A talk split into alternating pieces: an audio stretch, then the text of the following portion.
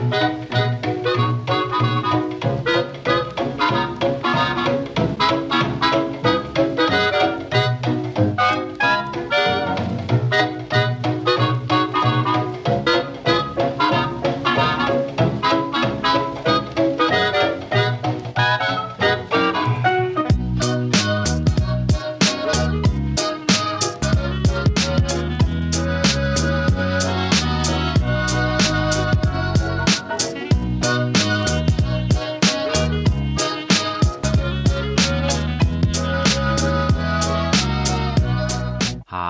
herzlich willkommen zu Ressourcen FM, dem Podcast über Material- und Energierohstoffe. Mein Name ist Martin Hillenbrand und ich freue mich heute mit euch das Thema Germanium zu besprechen. Ich weiß, der Podcast sollte eigentlich monatlich entstehen und äh, ja, ich habe es jetzt mal wieder nicht hinbekommen, die letzten Monate aufzunehmen. Unter anderem, äh, weil ich meine letzten Prüfungen im Master geschrieben habe und jetzt auch mit der Masterarbeit angefangen habe. Und irgendwie muss man ja auch noch arbeiten und Geld verdienen, weil dieser Podcast ja leider kein Geld abwirft. Aber wenn ihr das ändern wollt und öfters eine Podcast-Episode haben wollt, dann darf ich jetzt den digitalen Klingelbeutel auspacken und sagen, äh, spendet mir ein bisschen was. Vielleicht klappt es ja irgendwann mal, dass ich sage, ähm, ja, es lohnt sich für mich auch finanziell, nicht nur äh, als Hobby. So, wie schon gesagt, heute wird es um das Thema Germanium gehen. Ähm, ich habe mich bewusst für Germanium entschieden, weil ich die letzten Male äh, eher einen Fokus auf Energiethemen hatte, also Öl und Gas, Uran und sowas, das sind ja alles Energierohstoffe. Und Germanium ist jetzt eben ein rein Materialrohstoff, der vor allen Dingen in der Hochtechnologie eingesetzt wird und von dem wir gar nicht so viel verbrauchen. Nichtsdestotrotz ist es sehr interessant, sich mit dem Thema Germanium auseinanderzusetzen. Warum ihr euch damit auseinandersetzen solltet. Das erfahrt ihr jetzt in dieser Episode. Von daher freut euch drauf und ich hoffe, ihr habt Spaß dabei. Mindestens genauso viel wie ich beim Aufnehmen habe. Vom Vorgehen, wir werden uns erstmal anschauen, äh, die Vorkommen und Eigenschaften, also insbesondere die physikalischen Eigenschaften von Germanium. Dann geht es weiter über die verschiedenen Anwendungszwecke und ich kann schon mal sagen, es sind sehr interessante Anwendungszwecke. Und zum Schluss kommen wir dann noch zum Herstellungsprozess und äh, ja, Zwischendurch werde ich immer wieder einflechten, was mir gerade so einfällt, beziehungsweise was ich bei meinen Recherchen zum Thema Germanium so rausgefunden habe. Aber ich will euch gar nicht lange auf die Folter spannen, wir fangen einfach direkt an. Zwar gab es in den vergangenen Jahren immer wieder verschiedene ähm, Analysen der Europäischen Kommission für Unternehmen und die Industrie. Die machen immer so einen Bericht, also es nennt sich Ad hoc Working Group on Defining Critical Raw Materials und in diesem Bericht werden immer so um die 40 Elemente und Elementengruppen nach ihrer ökonomischen Relevanz und dem Versorgungsrisiko untersucht. Die haben dabei äh, verschiedene Vorgehensweisen entwickelt über die Jahre, wie sie denn zum Beispiel auch dieses Versorgungsrisiko, also das, was ich jetzt im Podcast oft Kritikalität nenne, wie sie das bewerten und ähm, das Element Germanium ist ja eigentlich immer mit dabei, mit in der höchsten äh, Kritikalitäts- und Wichtigkeitsstufe, weil es eben sehr wichtig ist für die Hochindustrie in Europa und ähm, weil eben auch die EU komplett abhängig ist von Rohstoffimporten. Also wir haben in Europa, soweit ich das jetzt zumindest rausgefunden habe, keine Primärlagerstätte von äh, Germanium. Wir können es zwar über Recycling teilweise zurückgewinnen, aber wir können es nirgendwo ähm, bergbautechnisch abbauen. Dann kommt noch dazu, dass äh, China die sind aktuell der größte Exporteur für Germanium und die Chinesen, naja gut, würde ich auch nicht anders machen, die haben immer wieder Resp äh, Exportrestriktionen erlassen und äh, haben hier auch den Rohstoffhandel reguliert. Und das sorgt halt dafür, dass es eben eine Verknappung auf dem weltweiten Markt gibt, weil klar, China hat da natürlich auch strategische Interessen, möglichst viele Fertigung, was äh, Produkte angeht, die Germanium verbaut haben. Das möchten, möchten die natürlich auch alles bei sich im Land lassen, ja, weil äh, ja, dann hat man eine höhere Wertschöpfung und kann damit mehr Geld verdienen. Germanium wurde jetzt in 2018 beziehungsweise in 2017, weil für 2018 gibt's nur äh, Expected-Zahlen und noch keine ähm, endgültigen Zahlen, aber in 2017 wurden weltweit 106 Tonnen raffiniert, also äh, das ist die Produktion, was wir in den äh, Raffinerien für Germanium haben. Davon ähm, sind 60.000 allein in China angefallen, 6.000 in äh, Russland und die restlichen 40.000 dann eben in anderen Ländern wie zum Beispiel auch den USA. Und äh, für 2018 sind das schon 120 Tonnen, also 14 Tonnen äh, mehr als in äh, 2017. Und ähm, ja, 15 Tonnen davon sind eben in China entstanden. Und ähm, das bedeutet, dass weltweit äh, eigentlich ein Rückgang da ist und China eben mehr produziert als davor, weil die natürlich auch die größten Lagerstätten haben, hier auch das relativ günstig abbauen können, ähm, aufgrund von niedrigeren Umweltregularien und so weiter und so fort. Wir sehen in den letzten Jahren eigentlich auch immer einen Anstieg der produzierten Menge und des Preises. Also das ist jetzt schon äh, seit der Finanzkrise 2018 eigentlich stabil äh, durchgehend. Und ähm, daran sehen wir auch, dass äh, seit 1980 und äh, also die die Produktionsmenge seit 1980 und der Preis seit 1970 eigentlich durchgehend nach oben gehen. Also es gab immer mal wieder Abschwächungen, ähm, aber wir haben hier zwar einen sehr sehr stark schwankenden Markt, aber eigentlich wächst er eben seit jetzt ja fast 20 Jahren durchgehend und äh, das Problem an der Sache ist eben, dass eine hohe Unsicherheit des Marktes, die ja durch die Preisschwankungen dann auch im Grunde äh, sichtbar werden, die machen es eben sehr, sehr schwierig für Unternehmen, die komplett vom Import abhängig sind. Ähm, ja, wie, wie sichere ich mich hier ab? Und äh, so wurden jetzt in der Vergangenheit Maßnahmen ergriffen, um die Versorgung mit dem Rohstoff zu gewährleisten. Und ähm, ja, wenn man jetzt nicht direkt auf China einwirken kann, dann sind ja erstmal die Maßnahmen, die ich selber umsetzen kann, die wichtigsten. Und das bedeutet, dass man erstmal versucht hat, Produktionsabfälle zu minimieren und eben den verfügbaren Rohstoff bestmöglich zu nutzen. Und ähm, auch eine längerfristige Kreislaufwirtschaft wird eben angestrebt. Es gibt hier verschiedene Forschungsprojekte dazu, wie man Germanium eben dann auch zurückgewinnen kann. So, aber ich habe ja gesagt, ich fange an mit Vorkommen-Eigenschaften und Eigenschaften von Germanium. Und äh, damit möchte ich jetzt auch anfangen. Das war jetzt gerade noch ein bisschen vorgeplänkelt. So, Seit wann kennen wir denn Germanium? Und zwar bereits 1871 hat Ditrimi Ivanovich Mendeleev Gott, ich habe das mit den russischen Namen echt nicht so. Der hat vorhergesagt, dass eben äh, noch ein Element existieren müsste, und macht er dann auch äh, bezüglich der Eigenschaften von diesem Element sehr genaue oder sehr gute Vorhersagen. Also er wusste nicht, dass es existiert, aber er dachte sich, hm, okay, eigentlich müsste da noch was sein. Man hat ja mit dem Periodensystem kann man da ja sehr gut äh, vorhersagen, wo denn noch Lücken sein könnten und er hat das dann eben damals vorhergesagt. Und äh, er hat auch vorausgesagt, dass äh, das Element sehr große Ähnlichkeiten mit Silizium haben werde und äh, er hat es dann Eka-Silizium genannt deswegen.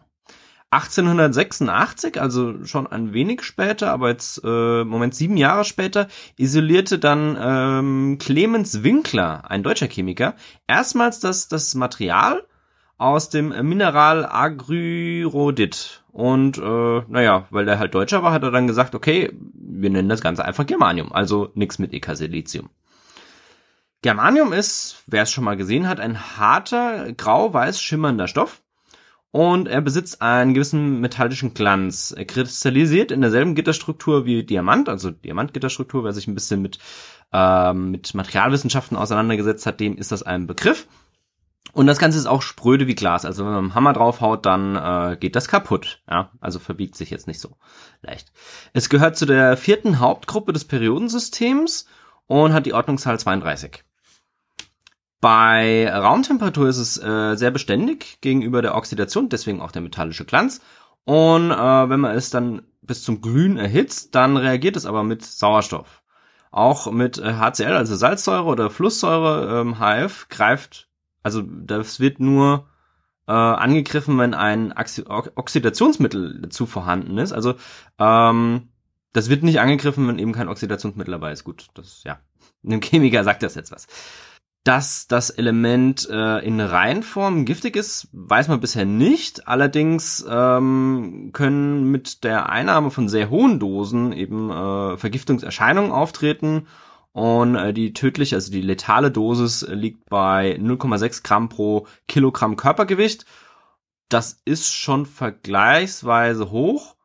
Und äh, dadurch, dass es eigentlich in sehr geringen Konzentrationen in der Natur vorkommt, müsste man schon sehr, sehr dumm sein. Also wenn man das jetzt irgendwie äh, pff, sich zermalt in sein Brot reinbackt, ja, okay, dann, dann ist es ein Problem, aber so natürlich passiert da eigentlich nichts. Also da muss man schon sehr es drauf anlegen, sich eine ähm, Germaniumvergiftung einzufangen. Wo kommt das Ganze denn vor? Ich habe ja gerade eben schon gesagt, äh, Germanium ist relativ selten auftreten in der Natur und zwar sind es 1 bis 1,7 Parts per Million in der Erdkruste. Das ist jetzt noch nicht ganz so sehr selten, aber die Konzentration in den Mineralien ist äh, ja ist sehr sehr niedrig und ähm, normalerweise wird Germanium dann auch als Nebenprodukt abgebaut, und zwar als Nebenprodukt zur Zink- oder zum Kupferabbau. Und ähm, was man heutzutage auch oft macht, ist, dass man die Schlackerrückstände aus den älteren Zinkabbaustätten, also Zink wird ja schon ein bisschen länger abgebaut, und hier hat man dann noch oftmals eine höhere Germaniumanteil, da einfach äh, damals man das noch nicht rausgelöst hat, weil man es nicht gebraucht hat oder einfach der Aufwand zu hoch war. Und ähm, naja, man hat es einfach nicht gebraucht. Und deswegen kann man heute noch aus der Schlacke ähm, das Germanium zurückgewinnen. Und äh, das passiert zum Beispiel in, ähm, ja, in, in Abbauhalden, in Abraumhalden in, in Namibia und äh, das ist schon relativ lukrativ für die Unternehmen dort. Germanium kommt auch in der Verbrennungsasche von Kohlekraftwerken vor und kann daraus gewonnen werden da könnte man ja jetzt argumentieren, okay, wir sollten die Kohlemeiler in Deutschland vielleicht doch noch weiterlaufen lassen. Aber wenn man sich anguckt, es kam jetzt vor, ich glaube, einer Woche oder vor ein paar Tagen, kam ein Report raus, dass äh, die zehn größten CO2-Emittenten in Europa, dass sieben davon allein deutsche Kohlekraftwerke sind. Und da sollte man dann schon mal überlegen, wir als Deutsche, wir sehen uns ja gerne mal als die Vorreiternation, wenn es um Klimawandel geht. Und so ganz stimmt das vielleicht doch nicht. Außerdem ist es hier das Problem, dass ähm, in dieser in diesem äh, in dieser Asche ist das äh, Germanium relativ komplex eingelagert und äh, für den Rückgewinnungsprozess, ja, das ist hier relativ schwierig. Und ähm, auch wenn in Flugasche beispielsweise sehr hohe Gehalte von Germanium drin sind, ist es technologisch noch relativ schwierig, das rauszulösen. Eine weitere sehr interessante ähm, Möglichkeit, Germanium zu gewinnen, ist mir bei meiner Arbeit für äh, Fraunhofer über den Weg gelaufen, und zwar das sogenannte Phytofarming. Und zwar pflanzt man da äh, Pflanzen auf einem äh, Boden an, der zum Beispiel mit Germanium eben ja, in gewisser Weise angereichert ist und diese Pflanzen lösen das raus und lagern das zum Beispiel in den Früchten ein und die kann man dann nutzen, um hier eben äh, dann äh, darüber das Germanium anzureichern und eben rauszugewinnen. Das setzt man teilweise auch bei der Renaturierung oder bei der Dekontamination von Böden ein, weil es eben auch Pflanzen gibt, die hier äh, Giftstoffe aufnehmen und dann kann man die damit eben aus dem Boden rausholen. Das Helmholtz Institut für Ressourcentechnologie der TU Freiberg ist hier zum Beispiel auch an einem Projekt dran, um das Ganze für Germanium zu machen. Und mittlerweile gibt es hier einige sehr interessante Projekte, ähm, die sich das eben als als Aufgabe gesetzt haben, äh, das Thema voranzutreiben. Der Hauptteil der Germaniumgewinnung wird aber wahrscheinlich trotzdem weiterhin aus germaniumhaltigen Mineralien sein, aus denen es dann einfach rausgelöst wird. Hier gibt's die folgenden Materialien beziehungsweise die folgenden Mineralien und äh, den Fundort dazu. Stotit, das ist in Namibia, Briar, Briartit in äh, Zaire, Oh Gott, ich glaube, ich blamier mich gerade mit den ganzen Namen. okay. Maikanit in Kasachstan oder in Namibia. Germano-Okolusit in Russland, Kasachstan oder Namibia. Polkovikcit in Polen. Wahrscheinlich kommt daher auch der Name. Ovambioid in Namibia und Kasachstan. Morozevizid in Polen. Äh, Germanit in Namibia und Agrorodit, woraus ja auch schon ähm, das erste Mal herausgelöst wurde in Deutschland, in Sachsen und eben in Frankreich. Allerdings ist es hier so, dass der Germaniumanteil ähm, nach Gewicht beim letzteren bei 6,44 Prozent liegt. Das lohnt sich fast nicht, das hier rauszulösen, außer die Preise sind entsprechend hoch. Für Stotit ist es mit 31,5 Prozent dann vielleicht doch etwas besser, weil ja, man hat einfach mehr davon. Man kann hier auch äh, recht gut sehen, dass es zwar eine recht starke Konzentration auf den afrikanischen Kontinent gibt, ähm, aber auch im asiatischen oder europäischen Raum und auch in Amerika gibt's immer wieder ähm, Lagerstätten, die dann auch erschlossen werden. Ich habe es ja schon gesagt, China, in Asien gelegen, hat hier den äh, größten Abbau und auch hier eigentlich äh, macht sehr viel, was die Prozessierung angeht. Es gibt aber auch zum Beispiel eine Mine von äh, Tech Metals in Alaska, die 40 Tonnen pro Jahr ungefähr produziert. Und äh, man sieht, hier ist dann sehr viel äh, ja, es ist eigentlich über die gesamte Welt verteilt, außer in Südamerika, da hat man es noch nicht so gefunden. oder Ozeanländer auch nicht. Auch wenn der Abbau vor allen Dingen in Alaska, im asiatischen Raum, südlichen Teilen Afrikas stattfindet, die Prozessierung, also die Weiterverarbeitung des Erzes, findet vor allen Dingen in Kanada und in Westeuropa statt. Recyclex in Frankreich und das Tochterunternehmen PPM Pure Metals in Deutschland die äh, haben, äh, soweit ich das weiß, relativ große Germanium-Raffinerien und auch in Belgien, in Ohlen, steht eine relative, äh, ja, beziehungsweise die größte äh, Raffinerie, soweit ich das mitbekommen habe, und die wird von Umicore betrieben, die ja auch in Deutschland sitzen. Neben äh, Russlands einzigem offiziellen Germanium-Produzenten, der OJCSC Germanium Krasnojarsk, ähm, gibt es auch in ukrainisches Unternehmen, das aber äh, vor allen Dingen mit Ärzten arbeitet, die aus Russland stammen. Ich habe jetzt gerade nicht rausgefunden, ob es hier irgendwelche Probleme gibt durch die Krim-Annexion, ob die da immer noch handeln oder ob die das eingestellt haben. Äh, das weiß ich leider nicht, weil da meine Daten einfach schon ein bisschen älter sind. Die germaniumhaltigen Lagerstätten in den USA werden ähm, aufgrund der Konkurrenz zu den Chinesen, ja, ist es einfach unwirtschaftlich, das hier weiter abzubauen und deswegen sind die Minen dort stillgelegt.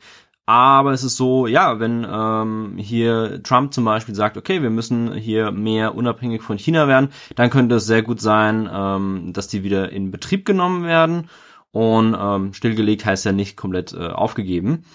Die Abbaustätte in Alaska, das habe ich ja gerade eben schon gesagt, im äh, Red Dog District, die wird dort betrieben und die liefern das an Tech Metals Limited, die das dann weiter verarbeiten. Es gab jetzt auch einige Versuche eben in den USA, Minen wieder zu öffnen einfach um eben unabhängig von den Importen zu werden, hatte ich ja auch gerade eben schon gesagt, wenn Trump das immer noch weiter ähm, treibt, dann könnte das auch wieder passieren. Das Ganze ist aber eben aus wirtschaftlichen Gründen äh, gescheitert. Aber auch in anderen Ländern, wie zum Beispiel der Demokratischen Republik Kongo oder Usbekistan, wurden Minen stillgelegt, weil sie einfach unwirtschaftlich waren. Und äh, man sieht das ja auch an den ähm, Fertigungs- oder an den Fördermengen. China baut hier seine Förderung weiter aus. Also im letzten Jahr 15 Tonnen Zugewinn. Das sind äh, über 10 Prozent im Vergleich zur weltweiten Produktion. Und ähm, im Rest der Welt geht die Förderung eben zurück, weil es unwirtschaftlich wird. Aber warum ist denn Germanium überhaupt so interessant? Und, äh, dabei möchte ich jetzt auf die physikalischen Eigenschaften eingehen. Und äh, fangen wir einfach mal an. Die Schmelztemperatur in Kelvin gerechnet sind 1210,6. Die Dichte mit Gramm pro Kubikzentimeter sind 5,32. Der spezielle Widerstand bei 295 Kelvin ist 4,16 mal 10 hoch 5. Mm, die Schmelztemperatur mit äh, 1210 Kelvin liegt ungefähr 450 Kelvin unter Silizium. Und äh, es ist aber weitaus dichter als Silizium. Es ist damit eines der wenigen Elemente, das neben Bismut und Gallium der Dichteanomalie unterliegt. Das bedeutet, dass es eben im flüssigen Zustand eine höhere Dichte hat als im festen. Germanium wird vor allen Dingen den Halbleitern zugeordnet und man unterteilt hier eben in Elementarhalbleiter und Verbindungshalbleiter. Und äh, die ersteren, also die Elementarhalbleiter, wie beispielsweise Germanium oder Silizium, sind auch die, die die typischen Halbleitereigenschaften aufweisen, wenn sie denn in Reinsform vorliegen. Die Verbindungshalbleiter, wie der Name schon sagt, die sind eben Verbindungen von Elementen und diese Verbindungen zeigen dann erst das Verhalten, also die Elemente selbst nicht. Das sind dann vor allen Dingen die Gruppen 3 und 5 des Periodensystems. Beispielsweise ist das Gallium-Arsenid. Ähm, Gallium-Arsenid wird ja auch äh, in der Halbleitertechnik eingesetzt, beziehungsweise vor allen Dingen auch in, in Photovoltaikzellen, die hier das ja auch brauchen. Als Halbleiter vielleicht für die, die unter euch sich in den Physikunterricht nicht so ganz dafür interessiert haben. Halbleiter-Festkörper, das sind ähm, Festkörper, die die Eigenschaften eines Leiters und die eines Nichtleiters haben. Klingt jetzt erstmal irgendwie komisch, aber es ist eben so, dass bei ihnen die Eigenschaften sehr stark von der Temperatur abhängen und ähm, je nachdem, welche Temperatur eben das Material hat, ist es ein Leiter oder ein Nichtleiter. Also die Bandlücke verändert sich eben hier mit der Temperatur. Die Halbleiter unterscheiden sich hierbei eben sehr, sehr stark von den Metallen, ähm, da hier die äh, Leitfähigkeit mit sinkender Temperatur abnimmt und ähm, jeder Halbleiter eben bei einer genügend tiefen Temperatur ein Isolator ist. Das, äh, wie schon gesagt, das ist eben auf die elektronische Bandstruktur von Halbleiterelementen zurückzuführen und äh, das setzt man eben ein, um hier ähm, ja bestimmte physikalische Effekte sich zu nutzen, um eben ähm, ja das in, in zum Beispiel der Chipproduktion einzusetzen oder eben verschiedenen anderen Einsatzzwecken. was jetzt genau die Bandlücke zwischen Valenz und Leitungsband ist. Dafür möchte ich euch bitten, äh, hört euch doch einen Podcast zu diesem Thema an. Wenn ich einen finde, dann packe ich den noch in die Show Notes. Oder aber nehmt euch einfach ein Physikbuch, weil hier ist es ja ein Ressourcenpodcast und kein Physikpodcast. By the way, ich kann euch gerne den Podcast von Methodisch Inkorrekt empfehlen. Äh, ich finde, die haben sehr viele physikalische Effekte sehr gut beschrieben und auch so beschrieben, dass man dabei nicht einschläft, was ihr hoffentlich bei meinem Podcast auch nicht tut. Und äh, von daher Daumen hoch dafür. Hört euch den an und abonniert ihn gerne mal. By the way, haben die mich auch schon äh, erwähnt, diesen Podcast Ressourcen FM. Äh, dankenswerterweise hat ein Freund von mir eine kleine Spende an die geschickt und äh, dort wurde ich erwähnt. Und von daher auch danke dafür sowohl an methodisch inkorrekt als auch an den geheimen ominösen Freud. Neben den Halbleiterfähigkeiten von äh, Germanium sind aber vor allen Dingen auch die optischen Eigenschaften sehr interessant. Und äh, bei ganz vielen Anwendungen von Germanium sind diese optischen Eigenschaften auch das Ausschlaggebende, warum man es einsetzt. Zum Beispiel eben, dass Germanium gewisse ähm, Strahlungen absorbiert und andere durchlässt und eben teilweise auch reflektiert und äh, wenn man eben hier eine Spannung anlegt, dass man dann auch, ähm, ja, also dass der umgekehrte Fall eintritt, dass Elektronen, die äh, angeregt werden, äh, wieder in einen energieärmeren Zustand zurückfallen und äh, wir dann die überschüssige Energie hier in Form von Photonen abgeben. Das nutzt man eben dann zum Beispiel, wie gesagt, bei LEDs oder bei Halbleiterlasern. Und ähm, hier kommen wir auch zu den verschiedenen Anwendungszwecken, weil ich will jetzt gar nicht so in das Physikalische reingehen, das ist auf der Tonspur eh immer ein bisschen schwierig. Schaut am besten einfach auf Wikipedia, da ist es auch nochmal alles sehr, sehr gut erklärt. Aber die Anwendung, das ist jetzt wirklich interessant.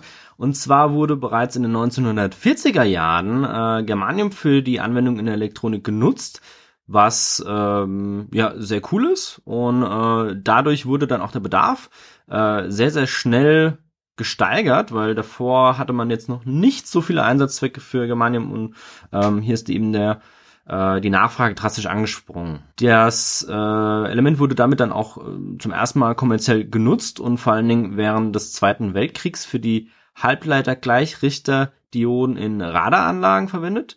Und äh, die hatten eben den Vorteil gegenüber den bisher genutzten Bauteilen, dass sie äh, resistenter im Hinblick auf das Durchbrennen von den Potenzial, also durchs Durchbrennen dieser Bauteile durch Potentialunterschiede waren und ähm, auch nach dem Zweiten Weltkrieg wurde dann Germanium vor allen Dingen für militärische Zwecke genutzt. Die äh, amerikanische Regierung äh, hat zum Beispiel dann auch angeordnet, einen Notvorrat anzulegen, ähm, einfach um hier abgesichert zu sein gegen, ähm, ja, wenn sie im Krieg eben hier nicht mehr drauf zugreifen können. Seit äh, 2005 wird der aber abverkauft, weil man einfach auch mittlerweile sagt, ja, okay, ähm, das ist vielleicht auch nicht mehr ganz so zeitgemäß. Äh, es ist auch noch heute so, dass Infrarotoptiken für die äh, militärischen Einsatzzwecke äh, wie jetzt zum Beispiel in Nachtsichtgeräten oder in Thermalkameras, äh, die basieren immer noch eben auch auf Germanium, also dafür braucht man weiterhin auch Germanium. Die optischen Eigenschaften äh, führten auch dazu, dass äh, es in den Detektoren von Nachtsichtgeräten eben eingesetzt wurde oder aber auch in anderen Geräten zur Strahlung, Strahlungsmessung, also nicht nur für Infrarot.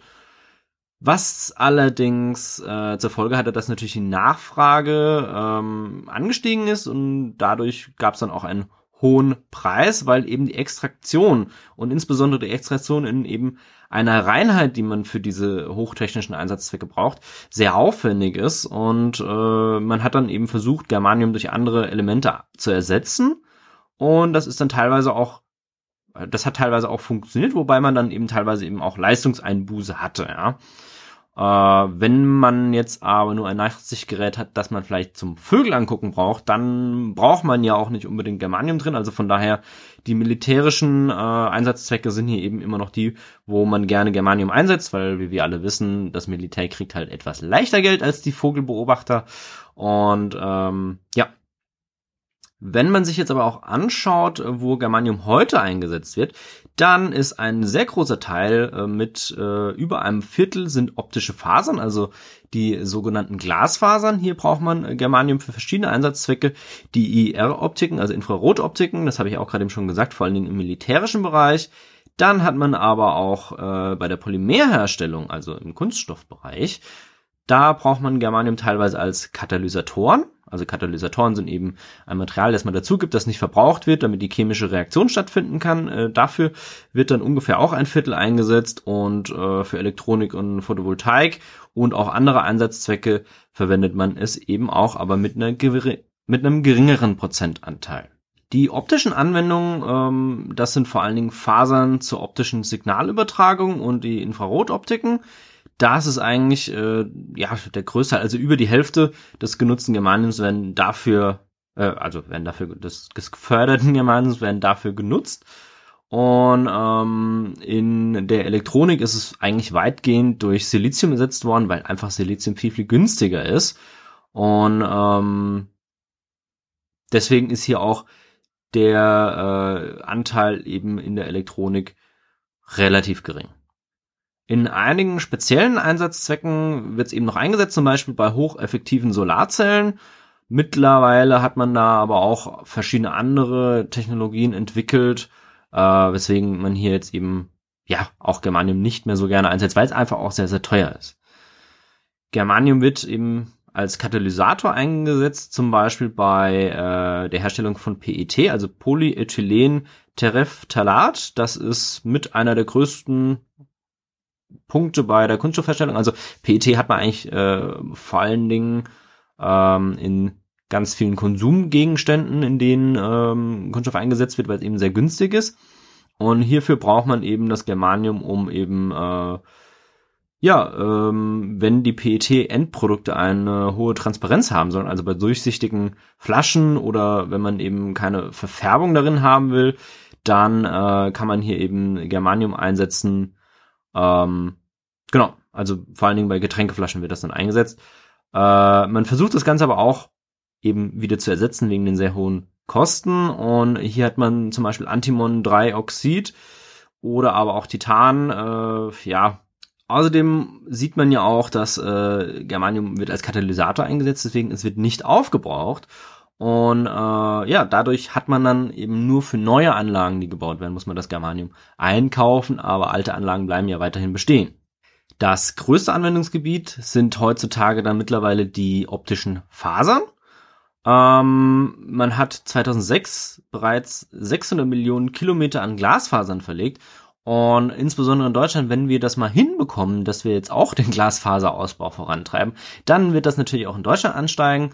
Äh, ja, aber Deutschland ist im internationalen Vergleich vielleicht auch nicht gerade der Führer, was den Glasfaserausbau angeht. Aber andere Länder legen hier eben sehr, sehr viele Fasern in den Boden und das muss ja auch alles irgendwo hergestellt werden. Und ähm, hier verwendet man vor allen Dingen für die Dotierung im Kern gerne Germaniumoxid.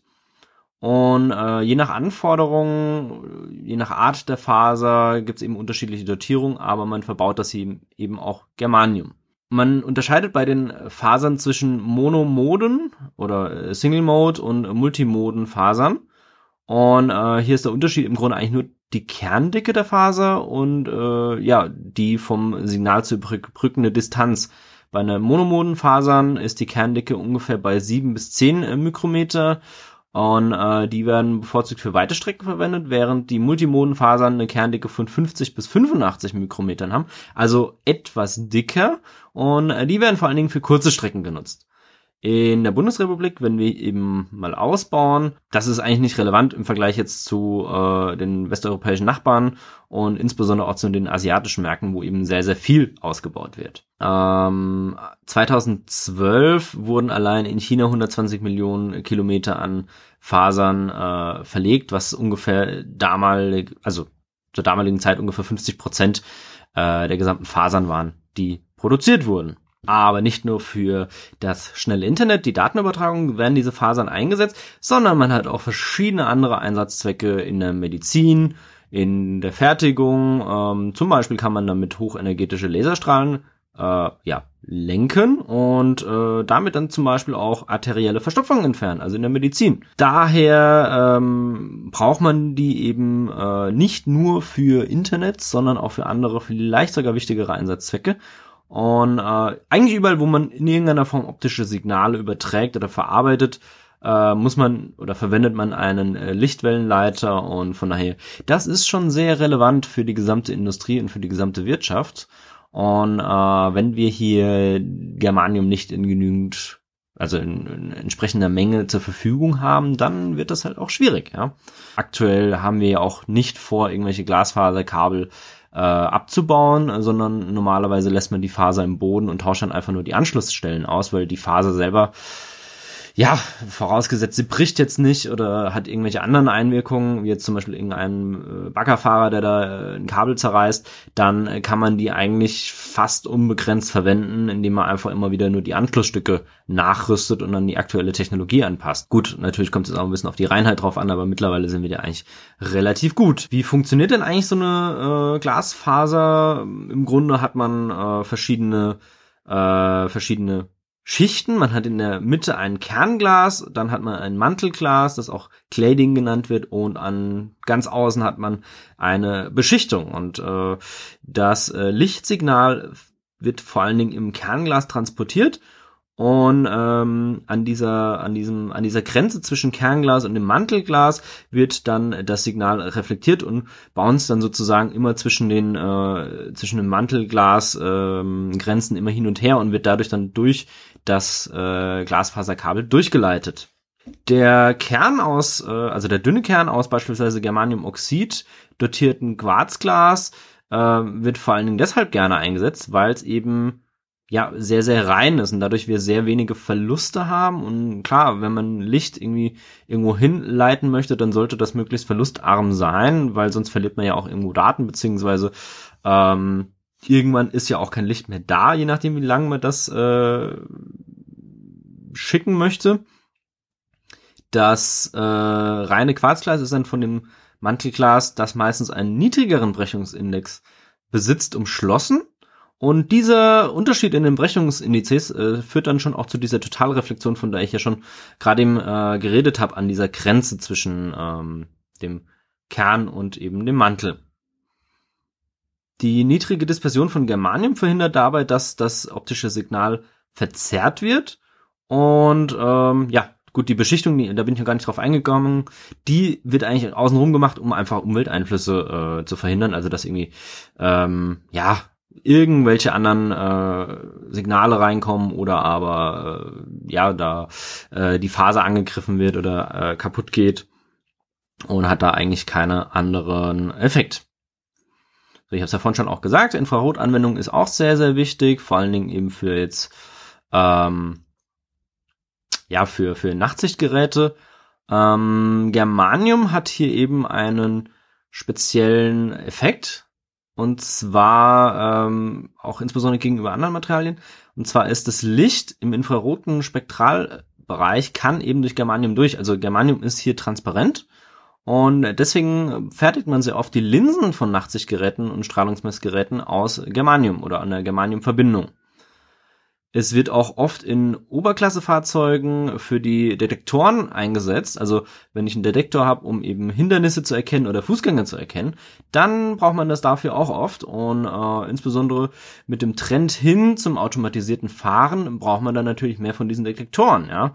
Und äh, dafür braucht man auch äh, Germanium. Also, das Material ist sehr, sehr wichtig für sehr viele Schlüsseltechnologien. Einer der kleinsten Teile, äh, hatte ich auch schon erwähnt, ist eben Elektronik und die Photovoltaik. In der Elektronik verwendet man äh, Germanium vor allen Dingen in der Entwicklung von äh, Silizium-Germanium-Chips. Da ist es so, dass äh, das Germanium epitaktisch auf einen Silizium-Waver gewachsen wird, also man, man wächst das da drauf, ja. Und ähm, das ist nach vielen Jahren jetzt wieder interessant für die Halbleiterindustrie. Und äh, zwar erreicht man dadurch höhere Prozessorgeschwindigkeiten als mit reinen Silizium-Chips. Und ähm, man braucht dafür auch nicht ganz so viel Germanium. Also man kann mittlerweile das sehr effizient einsetzen und dadurch dann die maximale Geschwindigkeit äh, sehr stark erhöhen. Ähm, die heutige WLAN-Entwicklung, äh, dafür brauchen wir das nicht, aber eben in Hochleistungscomputern kann das dann schon wichtig sein. Und auch bei höheren äh, Frequenzbereichen, also ich nenne es jetzt einfach mal äh, 5G und Co., ähm, da braucht man ja teilweise dann auch höhere äh, Frequenzen eben und die erreicht man eben durch die Reduzierung der Betriebsströme und dafür kann man SIGE-Transistoren auch einsetzen und verbraucht dann sogar noch weniger Energie als mit herkömmlichen äh, Siliziumtransistoren. Auch bei eben, wie schon gesagt, äußerst effektiven Photovoltaikzellen äh, wird Germanium oftmals eingesetzt.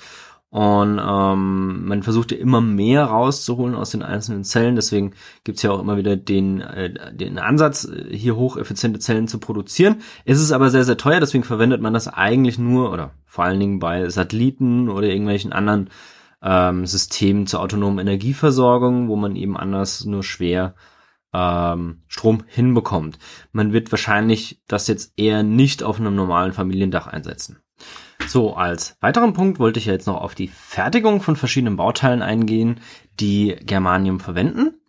Und wir fangen hier einfach wieder mit den optischen Fasern an, mit den Lichtwellenleitern, weil das wahrscheinlich äh, der wichtigste Einsatzzweck von Germanium ist oder Einsatzort. Und äh, prinzipiell unterscheiden sich die verschiedenen Herstellungsprozesse der optischen Fasern bis auf wenige Schritte gar nicht. Es gibt hier eben bei der Herstellung ähm, nur den Unterschied oder einen Unterschied bei der Herstellung von Vorformen. Und hier gibt's drei unterschiedliche Verfahren. Das Outside Vapor Deposition Verfahren OVD, das Vapor Axial Deposition Verfahren VAD sowie das Modified Chemical Vapor Disposition Verfahren, das MCVD. Und äh, die modifizierte Gasabscheidung ist das, was am häufigsten äh, verwendet wird. Die anderen beiden werden zwar auch eingesetzt, aber ja, die modifizierte Gasphasenabscheidung ist auch das effizienteste. Und deswegen möchte ich das einfach ganz kurz, äh, ja, einfach äh, näher beleuchten. Im ersten äh, Fertigungsschritt setzt man äh, Germaniumchlorid ein, Siliziumchlorid und äh, reinen Sauerstoff. Und ähm, man möchte hier als erstes mal einen sogenannte Vorform, also einen Zylinder aus Quarzglas und den Kern mit dem äh, Germaniumoxid dotierten Siliziumoxid herstellen. Hierbei wird ein äh, Quarzglasrohr mit einem sich längs dem Rohr bewegenden Wasserstoffbrenner erhitzt. Also man erhitzt dieses ganze Quarzglasrohr und dann mit den Reaktionsgasen Siliziumchlorid und äh, reinem Sauerstoff und dem Germaniumchlorid und dem Sauerstoff gefüllt. Und äh, während das Ganze dann um seine Längsachse rotiert und ähm, man das eben erhitzt, dann reagiert innerhalb des Rohres durch die hohe Temperatur der Sauerstoff mit dem Chloranteil und es entsteht eben reines Siliziumoxid und reines Germaniumoxid. Und das schlägt sich dann am Innenrand des Rohres ab und äh, je nachdem, was für eine Eigenschaft wir wollen, also was für einen, äh, was für eine Faser wir haben wollen, gibt es eben verschiedene Fasern mit unterschiedlichen Dicken und äh, je nachdem machen wir dann eben das Verfahren öfters und erstellen damit dann verschiedene Schichten. Also 30 bis 100 Schichten ist so Pi mal Daumen das, was man sagt.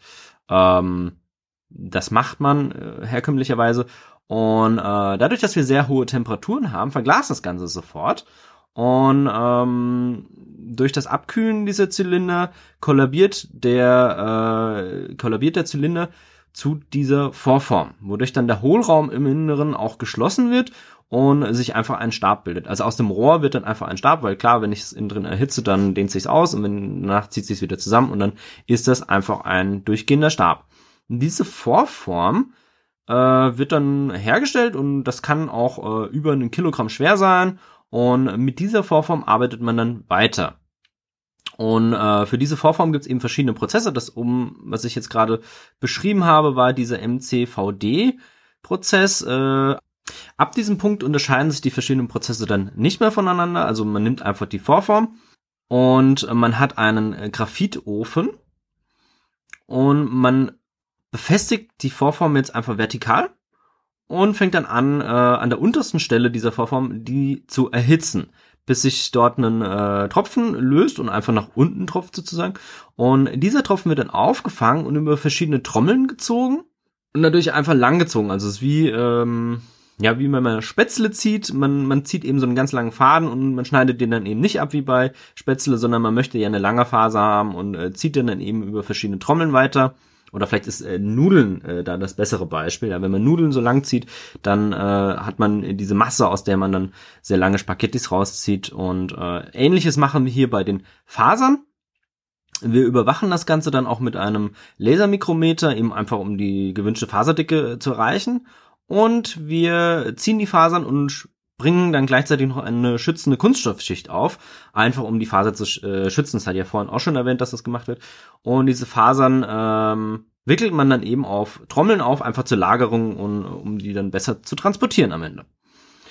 Diese Vorformen, die ein ähm, ja, Gewicht von ungefähr zwei Kilogramm haben, daraus lassen sich fast 50 oder ungefähr 50 Kilometer an äh, Fasern gewinnen, was äh, schon auch enorm ist. Also wenn man sich überlegt, so zwei Kilogramm Material und daraus macht man jetzt eine Faser mit 50 Kilogramm Länge, man merkt dann auch, okay, die Fasern sind nicht wirklich dick, ja, weil klar, ähm, man zieht die eben sehr, sehr lang. Die Faser selber ist auch sehr, sehr leicht und man braucht auch nur wenig Material eigentlich, um äh, hier hohe Distanzen zu überbrücken. Die angefallenen ähm, Rückstände sind aus Sicht des Recyclings und der Wiederverwertung äh, nicht wieder in den Prozess zurückführbar, denn das Problem an der ganzen Sache ist, durch die genaue Einstellung von äh, Germaniumoxid und Siliziumoxid im Kernmaterial sowie durch die Verglasung des Materials, ähm, naja, wenn man das einschmilzt, hat man danach so ein Mischmasch aus beidem und aus äh, dem ummantelnden Material und das kann man aktuell noch nicht so wirklich gut zurückgewinnen.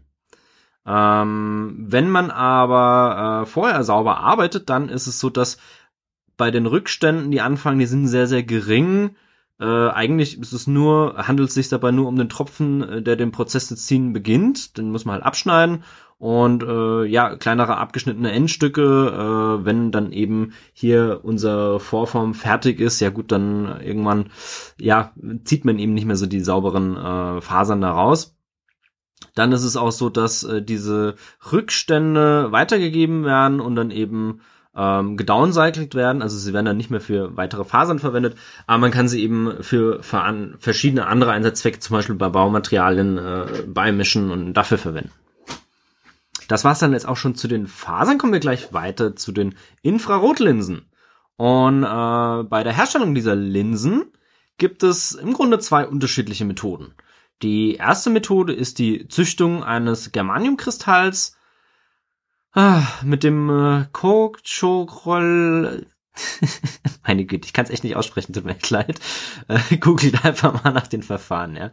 Ähm, ja, man hat eben dieses äh, entsprechende Verfahren und äh, mit dem anschließenden Schneiden des Zylinders, äh, der dabei entsteht, mit den äh, entsprechenden Schneidewerkzeugen äh, bekommt man dann eben eine Linse hier raus. Das zweite Verfahren, also die zweite Methode ist das äh, sogenannte PGM, Precision Glass Molding. Und ähm, hier muss man dann eben nicht mehr schneiden, also außer um das die Linse vielleicht noch anzupassen auf äh, die Größe. Die zweite Methode ist eigentlich die, die vermehrt genutzt wird, deswegen äh, werde ich auch nur die kurz durchsprechen. Ähm, insbesondere ist es hier eben, dass die, die geforderte Stückzahl sehr hoch ist und dann kann man hier eben ähm, die sehr gut einsetzen. Wenn äh, die Stückzahl nicht so hoch ist, dann kann man das auch einfach über das äh, Züchten machen. Ja, also bei dem äh, PGM sollte man schon eine entsprechend hohe Stückzahl haben. Im Allgemeinen kann man aber auch für die Infrarotlinsen äh, Chalcogenidgläser verwenden. Die sind etwas günstiger, aber eben auch nicht so gut. So, und zwar bei PGM ist der erste Schritt, dass man ähm, eine Menge Chalcogenidgläser braucht. Die gibt man in Pressform, die dann in ja die gewünschte Geometrie besitzen, je nachdem, was für eine Linse ich eben haben möchte. Äh, möchte ich beispielsweise eine sphärisch Meniskenform äh, haben, dann äh, ja, brauche ich eben auch die entsprechende Pressform dafür. Dann nehme ich diese Form mit dem enthaltenen Material und bringe die einfach auf eine gewisse Temperatur. Und zwar erhitze ich das Ganze ähm, auf die Transformationstemperatur, bei der das Material anfängt, äh, sich zu verformen. Und normalerweise sind das so 225 bis 368 äh, Grad Celsius, je nachdem, was für Gläser ich da auch einsetze. Und äh, dann presse ich das Ganze, äh, also diese beiden Formhälften presse ich eben aufeinander, um dem Material die gewünschte Form zu geben. Wenn die äh, Form dann geschlossen ist, wird das äh, Material äh, erneut also mit der geschlossenen Presse wird das Material erneut erwärmt, um eben Spannungen innerhalb des Materials abzubauen. Also es wird dann nochmal so leicht äh, flüssig und dadurch verliert es dann eben Spannungen und äh, wird dadurch widerstandsfähiger gegenüber mechanischen Einflüssen. Nach dem Erwärmen äh, der gesamten Presse wird dann das Material langsam heruntergekühlt und äh, schlussendlich wird dann die Linse eben aus der Form rausgenommen. Das Ganze dauert ungefähr sechs Minuten für eine Linse und äh, dieser Prozess nennt sich dann Isothermal Glass Molding Press, also IGMP. Und das Ganze wird so genannt, weil es eben äh, ja bei der Variante zum Gegensatz dem Non-Isothermal Glass Molding Press, also NGMP, ja sehr kreativ, ich weiß, ähm, wird die Form zusammen mit dem Material erhitzt. Und äh, dabei äh, ist es aber so, dass bei dem letzteren, also dem Non-Isothermal-Prozess, äh, muss das Material vor dem Pressen in einem Behälter vorgehitzt werden. Und äh, wenn wir die Presse einfach mit erhitzen, dann ähm, ja, dann, dann sparen wir uns das einfach. Beim ähm, Prozess non-isothermalen Prozess ist es auch so, äh, wir müssen danach zwar nochmal äh, eine gewisse Temperatur in der Form selber erreichen. Das Ganze geht schneller und zwar braucht man dafür dann nur zwei Minuten. Und außerdem, äh, dadurch, dass ich nicht die gesamte Presse, also das gesamte Formwerkzeug erhitzen muss, oder halt nur ganz kurz erhitzen muss, sind die Temperaturschwankungen geringer und dadurch kann ich dieses Formwerkzeug länger benutzen. Das ist natürlich dann auch wieder ein ökonomischer Anreiz. Der Prozess ist jetzt noch nicht so ganz alt, aber mittlerweile wird eigentlich alles darauf ähm, umgerüstet. Also wie lange äh, diese Formwerkzeuge dann auch eingesetzt werden können, äh, das weiß man noch nicht so genau, weil äh, den gibt's eben noch nicht so lange im Prozess. Auch hier ist es dann wieder so, dass ähm, dadurch, dass diese Prozesse sehr etabliert sind, sind wenige bis keine Produktionsrückstände äh, da, also außer ich äh, ja versauere jetzt mal irgendwo die Presse, weil irgendeiner äh, nicht richtig arbeitet oder so. Ansonsten passiert das eigentlich nicht, dass äh, hier große Rückstandsmengen entstehen. Und ähm, es ist auch so, dass diese Rückstände mit einem Germaniumgehalt von etwa 18% ohne weitere Aufarbeitung einfach deponiert werden, weil es sich einfach auch nicht lohnen würde, ja. Wenn die Linsen aber aus reinem Germanium herausgeschnitten werden, dann entstehen hier eben äh, Rückstände, klar, weil wenn ich schneide, dann habe ich auch immer irgendwelche äh, Späne, die da abfallen und äh, dadurch, dass es sehr reines Germanium ist, kann ich einen Großteil des Materials, das abgetragen wird, um die gewünschte Form dann zu erhalten, kann ich eben nach einer äh, Aufreinigung wiederverwenden und einfach den Produktionsprozess vorne wieder zugeben. Ähm, ja, trotzdem sollte man eigentlich versuchen, äh, hier Verluste immer zu minimieren, weil auch wenn ich es wieder weiter vorne in den Prozess mit reinbringe, ist es ja trotzdem so, dass ich eine gewisse Dissipation habe, weil ich kann nicht immer alle Späne auffangen, beziehungsweise das ist halt sehr, sehr schwierig und irgendwo habe ich immer Verluste drin, beziehungsweise Unreinheiten und es kostet einfach Energie und Mühe, um äh, hier die Abfälle aufzubereiten und deswegen umso effizienter der Prozess ist, umso besser ist das eigentlich schon, ja. Aber es geht trotzdem und insgesamt ist dadurch der Prozess dann auch halbwegs effizient. Das war es jetzt auch schon zu den äh, Infrarotlinsen. Ein weiterer Einsatz sind ja die Germanium Wafer, das habe ich auch schon erklärt, äh, dass hier Germanium Wafer gerne eingesetzt werden, um ähm, ja, um eben die Signalgeschwindigkeit zu erhöhen. Es gibt hier einen äh, Herstellungsprozess von Germanium Wavern und der ist relativ lang, deswegen möchte ich den eigentlich nur ganz, ganz kurz ansprechen. Und zwar gibt es äh, verschiedene Kategorien des Produktionsprozesses. Einmal die chemische Behandlung, die Zonenreinigung, die Kristallzylinder ziehen, das, äh, den mechanischen Prozess und die Behandlung der äh, Produktionsrückstände.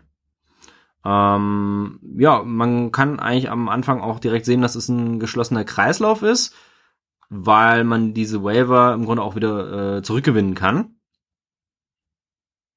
Allerdings ist es eben so, dass für das Recycling der Produktionsrückstände wieder sehr viel Energie aufgewendet werden muss und ähm, das lohnt sich halt nur, wenn das Material sehr teuer ist und äh, auch wenn die Unternehmen diese Aufbereitungsprozesse überhaupt kennen, ja, weil nicht jedes Unternehmen arbeitet eben hier vollständig effizient und hat die Experten, die sich damit auskennen und ähm, ja, deswegen muss man hier eben drauf schauen.